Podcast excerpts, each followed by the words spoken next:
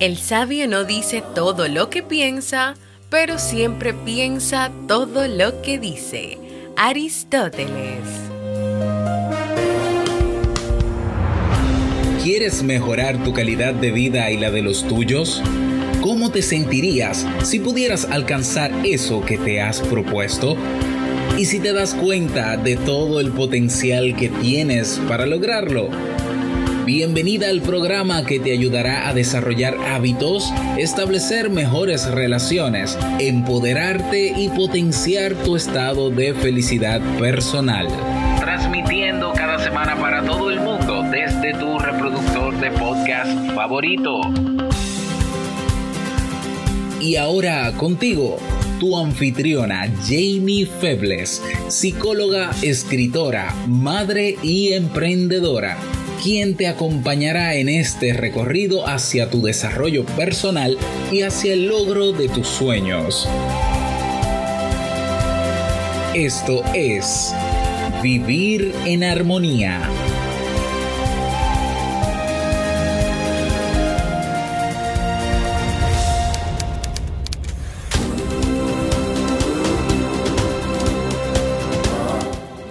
Bienvenidos al episodio 412 de Vivir en Armonía. Mi nombre es Jamie Febles y estoy muy contenta y feliz de poder encontrarme compartiendo contigo en este espacio. En el día de hoy estaremos compartiendo el tema ¿Son los pensamientos absolutos o pueden cambiar? Y nos despedimos del libro para este mes de marzo. Entonces, ¿me acompañas?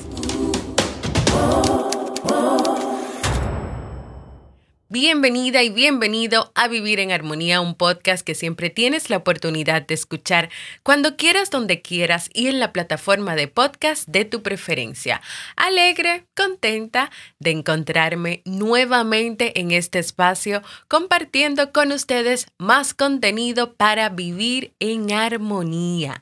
Antes de comenzar con nuestro tema de hoy, te invito a que si has pensado en hacer un proceso de terapia y te animas a hacerlo conmigo, puedes ir a www.jamiefebles.net barra consulta o escribirme a mi correo electrónico para más información. En este nuevo episodio estaremos conversando sobre los tipos de distorsiones cognitivas que existen. Y si te preguntas, ¿qué son las distorsiones cognitivas? Te cuento que son formas de pensamiento, patrones de pensamiento que, por cierto, son equivocados, son erróneos y que afectan de alguna manera la vida, la interacción, el crecimiento, la evolución de las personas.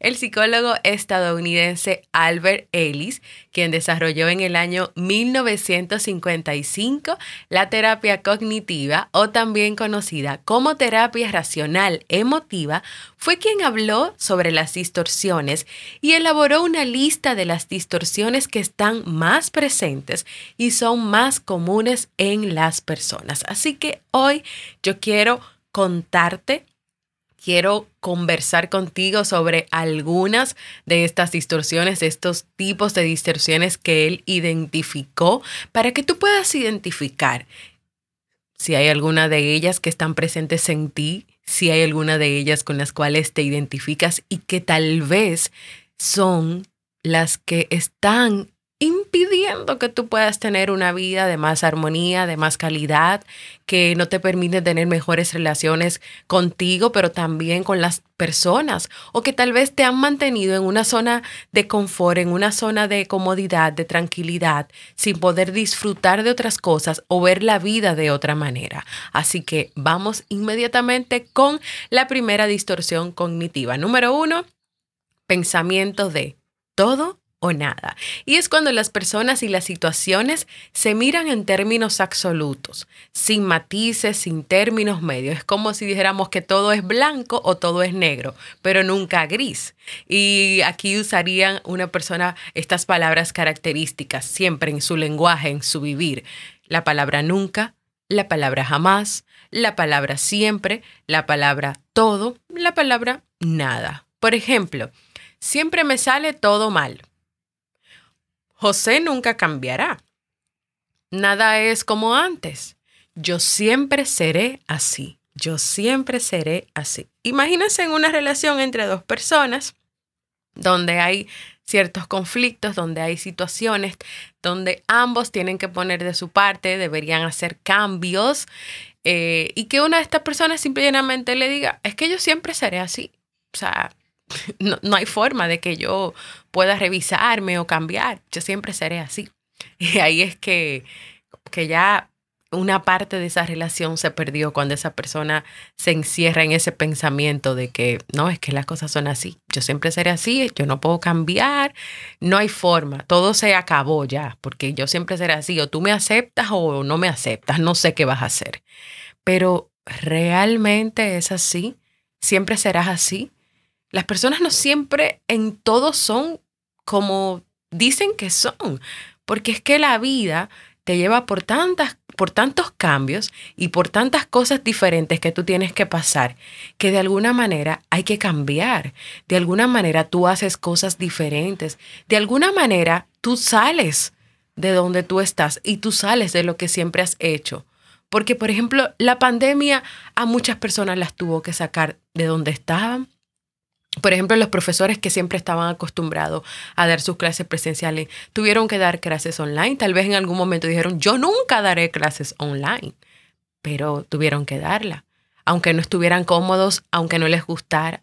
Entonces el pensamiento de todo o nada es una distorsión y hay que tener cuidado a dónde te pudiera estar llevando este pensamiento si hoy en día es parte de ti. El segundo es la sobregeneralización. Y esto ocurre cuando una situación puntual o específica que te pasa o que pasa, tú interpretas que ahora todo en la vida o todo lo que sucede alrededor de ti será así o una situación que pasó con una pareja, entonces todas las parejas serán así, o una situación que pasó con una mujer, todo será así, o una situación que hizo tu hijo, pues entonces de ahora en adelante tu hijo siempre será así y tú le etiquetes. Eso es sobregeneralización. Por ejemplo, un estudiante que no saque una buena nota, que saque una mala nota, que no saque la nota que estaba esperando en un examen y entonces piense, siempre me irá mal en todos los exámenes, yo no sirvo para estudiar que piense que ya no sirve para estudiar porque en un examen le fue mal. O una persona que tal vez termine en una relación de pareja y piense, siempre me va mal en todas las relaciones. Pero también la sobregeneralización puede darse con una situación o una conducta de una persona para consigo misma. Y que de ahí entienda, bueno, a partir de ahí siempre seré así y nunca podré cambiar. Y wow, hay que tener mucho cuidado con la sobregeneralización, sobre todo si la usas contigo. Es que yo no sirvo, es que siempre me irá mal, es que siempre, siempre, siempre, siempre, siempre. Y fíjense que el siempre también eh, es, es, es la distorsión que compartí al principio, de todo o nada. Entonces unimos dos distorsiones al mismo tiempo. Wow, esto es muy, esto es muy poderoso y es muy dañino a la vez. Tercera distorsión, la abstracción selectiva. ¿Qué quiere decir eso? Bueno, es cuando tú te enfocas solamente en los aspectos negativos de un acontecimiento o de una persona. Y esta abstracción selectiva es solamente en lo negativo, porque acuérdense que estamos hablando de una distorsión. Y te enfocas tanto en lo negativo que tú no ves otras cosas, tú no ves otras características, no ves los aspectos positivos que también se están dando. Por ejemplo, es cuando alguien supone, ay, yo no le caigo bien a nadie, a nadie, pero absolutamente nadie, solamente porque una persona, una persona, no le saludó en una fiesta. Pero, pero sí le saludaron las demás personas. Pero porque una persona no le saludó, esta persona supone que no le cae bien a nadie. O sea, se enfocó, hizo una abstracción selectiva de algo negativo porque una persona no hizo algo, pero no pudo ver que las demás personas de la fiesta sí le saludaron. Entonces imagínate haciendo abstracciones selectivas en tus relaciones de pareja o en el comportamiento de tus hijos, enfocándote solamente en esas cosas negativas, en esas cosas que a ti no te gustan, pero sin mirar todas las cosas buenas que sí ellos hacen, que sí ellos son. O imagínate, por ejemplo, en el mismo tema de los hijos que a veces nos pasa a todos, que no sabemos separar la persona de nuestro hijo de la conducta de nuestro hijo. De una conducta X, de un comportamiento X que no es correcto, que no está bien y que tenemos que ayudarle a mejorar de cómo es la persona y cómo lo etiquetamos y le decimos, es que tú eres un... Es que tú eres de tal manera, en vez de decir, es que tú te comportaste de esa manera y, y no está bien y no me gustó. Y mira, lo que pasa es con esto es que cuando más adelante, cuidado con la abstracción selectiva. Número cuatro está la personalización. Es cuando crees que todo lo negativo que pasa es por tu causa, es por tu responsabilidad, Tú eres el responsable o la responsable de todo. Por ejemplo, es seguro que le caigo mal a todos en la oficina, a todos en mi trabajo. Por eso es que son tan serios en las reuniones de los lunes. Y yo le diría a esta persona, de este ejemplo, yo le haría varias preguntas y le diría, ¿de verdad será por eso? Y también le diría que me encanta esta pregunta. Tú tienes tanto poder para influir en el estado de ánimo de todas las personas en una reunión. O sea, tú tienes tanto, tanto poder para tu poder poner serio a todo el mundo. Entonces te pregunto, si de verdad tú crees que todo lo negativo que pasa es por tu responsabilidad, tú tienes tanto poder de mover a todo el mundo, de influenciar a todo el mundo para que todo el mundo esté mal, para que todo el mundo le pase tantas cosas malas, de verdad.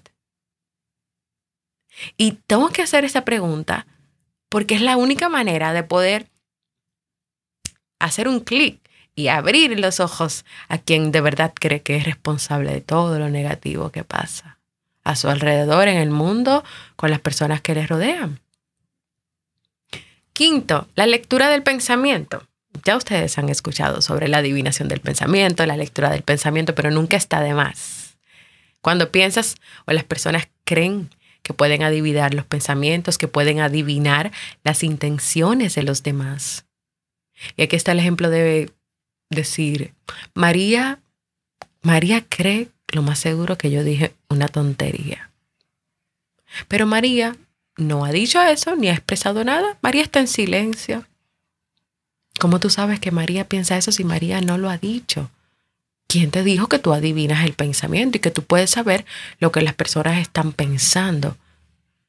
Pero lo peor de esto es que tú te preocupes y que tú estés ansioso o ansiosa por algo que tú no puedes probar que María está pensando, al menos que tú se lo preguntes y María te lo confirme y te lo diga. O como yo expliqué en los episodios anteriores, donde hablé de la asertividad en las relaciones de pareja, aquellos miembros de la pareja que creen que sus parejas deben adivinar y saber lo que están pensando, deseando, sintiendo. Cuando tú crees que la pareja debe leer tu pensamiento, eso es claramente una distorsión. Cuidado, cuidado con esto que todavía pasa, que todavía se da con las personas, con las amistades, en, en las relaciones laborales, en las relaciones de pareja no se adivinan los pensamientos, no se adivina nada, no, nadie tiene ese poder, ni siquiera el psicólogo tiene el poder, como a veces los pacientes creen, de que Ay, voy a tener cuidado con lo que pienso porque mi psicólogo puede adivinar. No, yo no tengo la, el poder de adivinar lo que está pensando, están pensando mis pacientes. Lo que yo puedo saber o interpretar lo dicen ellos mismos con sus palabras, contando, hablando, haciendo sus tareas y yo voy haciendo, armando todo el rompecabezas, pero nunca adivino. No, no, eso no se puede. Número 6. Magnificar o minimizar. Y aquí estamos hablando de dos extremos. Por un extremo, por un extremo magnifica todo, magnificas todo, y por otro minimizas todo. Aquí la persona o valora las cosas extremadamente extremas por encima, muy altas, las personas, las situaciones, o, o la minimiza, las, las hunde, las baja ya a lo más profundo. Ejemplo, Lo que me ha sucedido hoy es terrible, es insuperable. Lo que te dije no es para tanto. No sé por qué te sientes mal. Ahí estoy minimizando, ahí está minimizando a la persona que dice esto. Eres una terrible persona, me has roto el corazón con tus acciones. Entonces, hay esta distorsión donde tú magnificas y tú sientes que lo que te ha pasado es lo más grande y solamente te pasa a ti. Y es horrible, y es increíble, y es algo que tú no vas a poder superar porque es demasiado grande y tú lo magnificas y lo pones demasiado grande, hasta más grande de lo que realmente es. Pero es una distorsión. Y el problema es que, que es así y que es una distorsión que no te permite ver la realidad de lo que está pasando. Ahí es, el problema está con las distorsiones, cuando tú no puedes ver la realidad y cuando tú pierdes la objetividad. O cuando tú lo minimizas y en el tema de la minimización es cuando lo minimizas a tal punto que tampoco permites ver la realidad. Es como una persona que está pasando por una depresión y que tú quieras minimizar esa depresión diciendo, no, eso es, párate de ahí, anímate. Eso no se le dice a una persona que está depresiva. La persona depresiva no se puede parar de ahí y animarse porque si lo pudiera hacer, lo hace y ya, y punto, y no necesita que nadie le diga párate de ahí y anímate. Entonces hay que tener mucho cuidado. Vamos con la distorsión número 7, el pensamiento catastrófico. Casi casi estamos terminando. Es la persona que piensa todo el tiempo en que algo malo va a pasar o quien está enfocado en que de cualquier situación lo peor va a pasar. Por ejemplo, tener ese pensamiento recurrente de no deberían ir al, parque, les puede pasar algo malo. Si aún no ha llegado es porque pasó algo malo y tuvo un accidente. Mira, no es lo mismo que en un momento tú puedas tener esta idea o pensamiento de que pueda pasar algo, a que este pensamiento o idea sea algo recurrente, algo donde siempre tú estés enfocado o enfocado que va a pasar algo malo, algo que te quite la paz, que no te deje vivir, algo que tal vez te mantenga dentro de tu casa con muchos miedos e inseguridades. Algo que te produzca calambre, nerviosismo, ataques de pánico. Número 8. El debeísmo.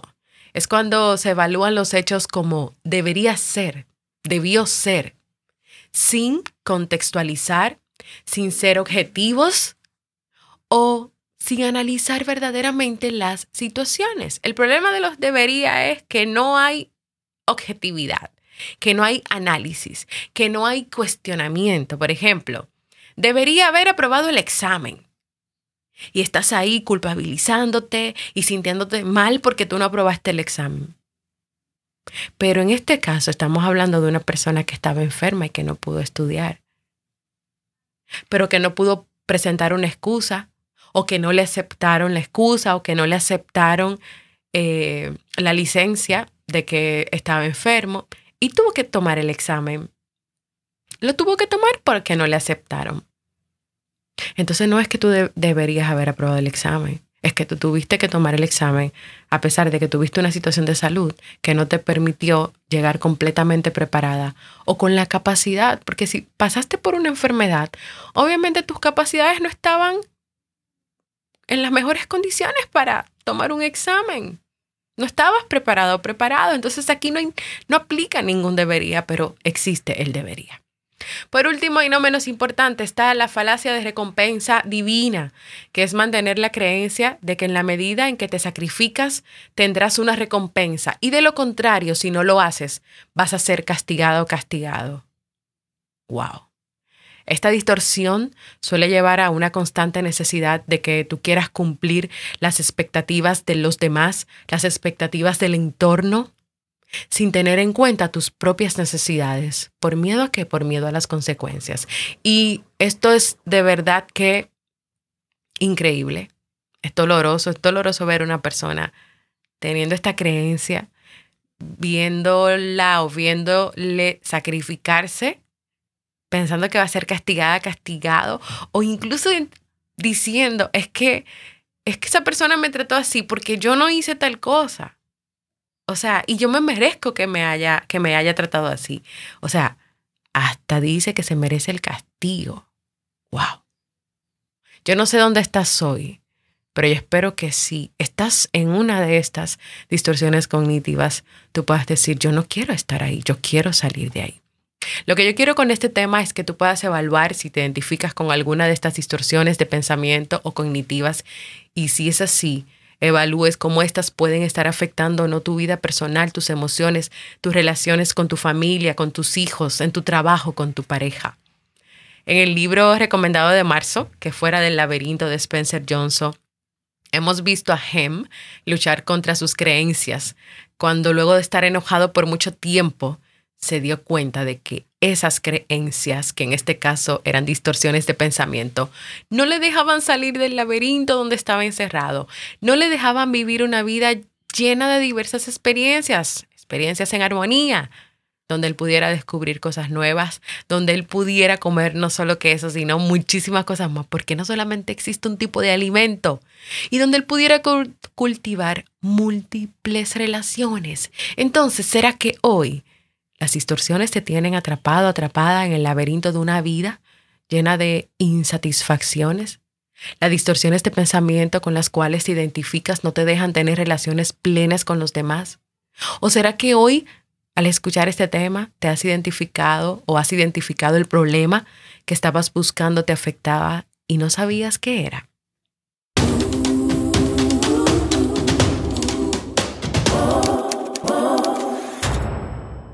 Y así hemos llegado al final del tema de hoy, que espero que sea de mucha utilidad para ti.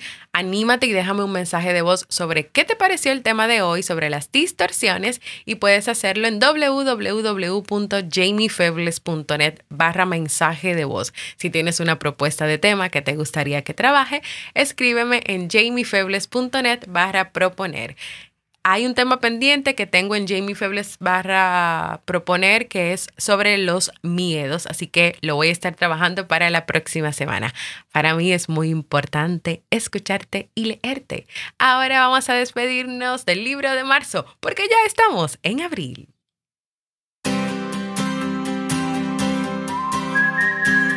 Y nos despedimos del libro recomendado para este mes de marzo, Fuera del laberinto, una historia sobre el poder de las creencias de Spencer Johnson.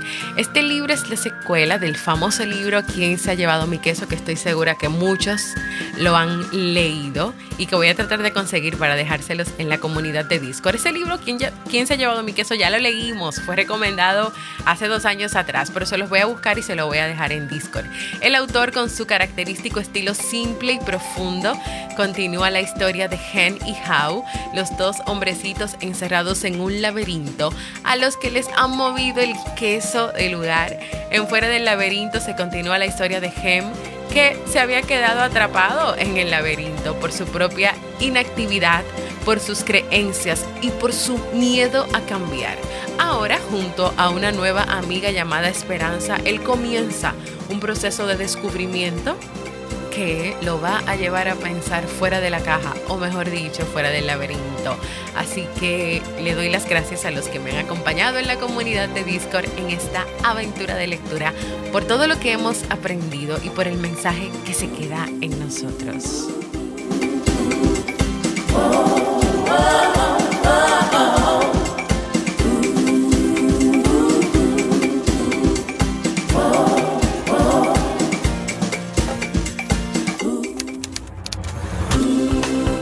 Y así hemos llegado al final de este episodio que espero que sea de mucha utilidad para ti, que no te quedes con él, que vayas y lo compartas con más personas que hoy necesiten escuchar este mensaje. Recuerda unirte a nuestra comunidad de Discord, puedes ir a www.jamiefebles.net barra comunidad o si tienes Telegram y quieres mantenerte solamente informado, informado, ve a nuestro canal en Telegram, pones en el buscador Vivir en Armonía. Recuerda no quedarte con esta información solo para ti. Comparte este episodio con tu familia, con tus amigos, con tus compañeros de trabajo, con tus cercanos, ya sea en Telegram, en redes sociales, en WhatsApp, en Facebook, en Twitter, en Instagram, donde tú desees, donde tú quieras, por correo electrónico también.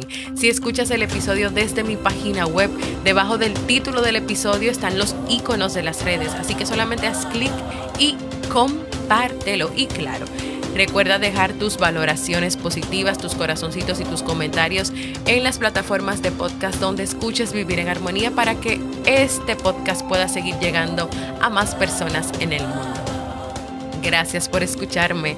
Para mí ha sido un honor y un placer compartir contigo. Nos escuchamos en un próximo episodio de Vivir en